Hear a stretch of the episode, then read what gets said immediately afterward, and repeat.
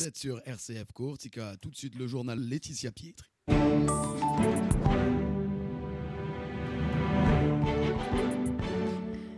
Mesdames, Messieurs, bonjour. L'actualité en Corse avec plusieurs alertes à la bombe dans des établissements scolaires Bastier au rectorat hier. La mobilisation à Ajaccio de parents d'élèves pour demander le maintien de l'école de Castelluccio. Et puis on parle politique avec la révision constitutionnelle et la venue en Corse de la commission des lois de l'Assemblée nationale. On parle également histoire avec, nous le verrons, l'influence des seigneurs de la Chinarca sur la société corse. Enfin, le radiodon, bien évidemment, avec demain soir à ne pas rater la conférence de Raphaël Lalou sur le thème Les Corses au service de la papauté. Mais tout d'abord, donc, des alertes à la bombe hier dans différents établissements scolaires Bastier au rectorat à Ajaccio. D'importants dispositifs de sécurité ont dû être déployés une partie de la matinée. Finalement, aucun engin explosif n'a été retrouvé. Sur le continent, hein, depuis plusieurs jours, des alertes similaires ont lieu. Des parents d'élèves et des enfants hier matin dans la mairie d'Ajaccio avec des pancartes. Ils souhaitaient ainsi protester contre le projet de fermeture de l'école de Castelluccio par la municipalité ajaxienne. Le maire étant absent, une délégation a été reçue par l'inspecteur général des services et au sortir de la réunion, les parents confié euh, leurs inquiétudes. Une nouvelle rencontre est prévue mardi avec le maire cette fois. La municipalité, elle met en avant des raisons de sécurité pour justifier cette fermeture. L'école avait été créée il y a une quarantaine d'années pour accueillir principalement les enfants des employés de l'hôpital. Aujourd'hui, elle compte 56 élèves. Si elle, si elle ferme ses portes, ils seront alors dispatchés dans les autres écoles de la ville politique et on va parler révision institutionnelle aujourd'hui avec la venue en Corse de la commission des lois constitutionnelles de la législation et de l'administration générale de la République, de l'Assemblée nationale.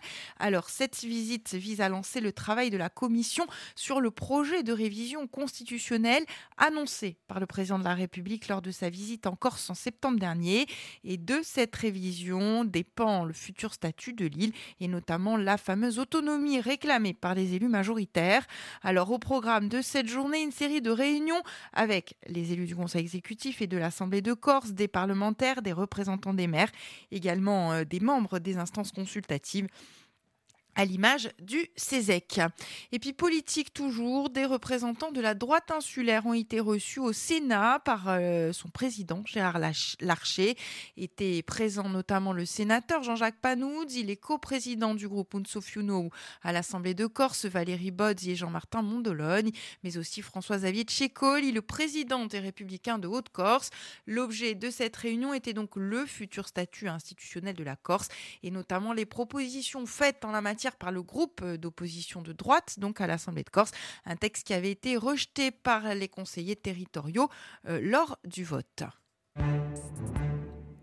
mettre en exergue l'influence des seigneurs de la Chinarca sur la société corse, mais également leur lutte contre les Génois à l'époque du Moyen Âge. Tel était le but d'une conférence donnée la semaine dernière à la médiathèque des Jardins de l'Empereur à Ajaccio.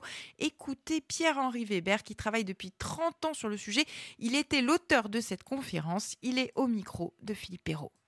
J'ai voulu, par ce travail qui m'a demandé plus d'une dizaine d'années, vulgariser la, période qui m'intéresse, c'est-à-dire les, les 30 ans entre 1480 et 1410, qui ont fait que la Corse a perdu ses seigneurs et j'ai voulu donc vulgariser l'aspect des choses purement techniques qui a fait que les Génois ont détruit la féodalité.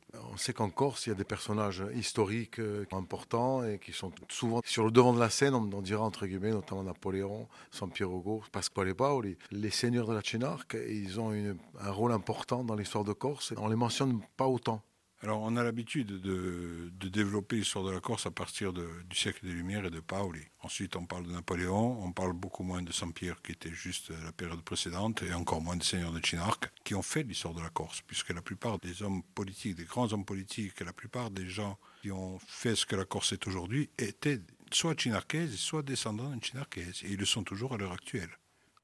Voilà, Pierre-Henri euh, Weber, hein, qui était notre invité ce matin à 7h40, une interview qui sera rediffusée ce soir à 19h12 et que vous pouvez, comme toujours, retrouver sur nos pages Facebook, sur Twitter et sur le site internet de la radio rcf.coursiga qui piace hier. Nous avons passé deux heures ensemble en direct à l'occasion du Radiodon avec toute l'équipe.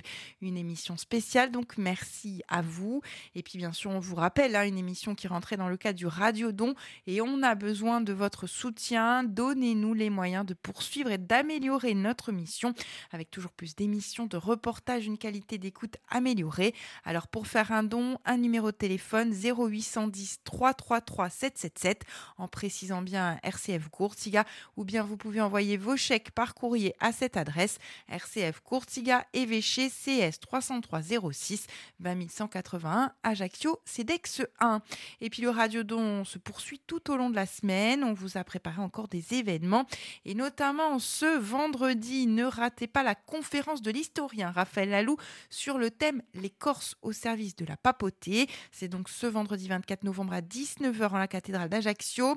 L'historien et journaliste à RCF Courtiga reviendra sur plus d'un millénaire d'histoire entre notre île et le Vatican, la Corse ancienne terre papale. Cela sera suivi d'un dîner au restaurant chez Polo, rue du Roi de Rome à 20h15.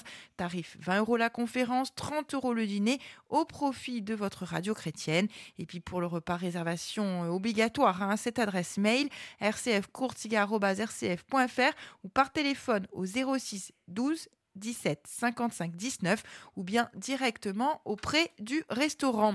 Et puis le lendemain, le samedi, messe chantée par Philippe Perrault, Mario Sepulque, Patrick Migaeli, Thierry et Luca Courteau, c'est à 18h en la cathédrale d'Ajaccio. Et puis le dimanche à partir de 10h, toujours en la cathédrale d'Ajaccio, messe d'intention de prière pour la radio RCF Courtia à l'occasion de la Sainte-Cécile avec une messe particulière, la participation de sept groupes musicaux et de la musique municipale. Et puis un stand d'RCF sera présent à la sortie de la cathédrale.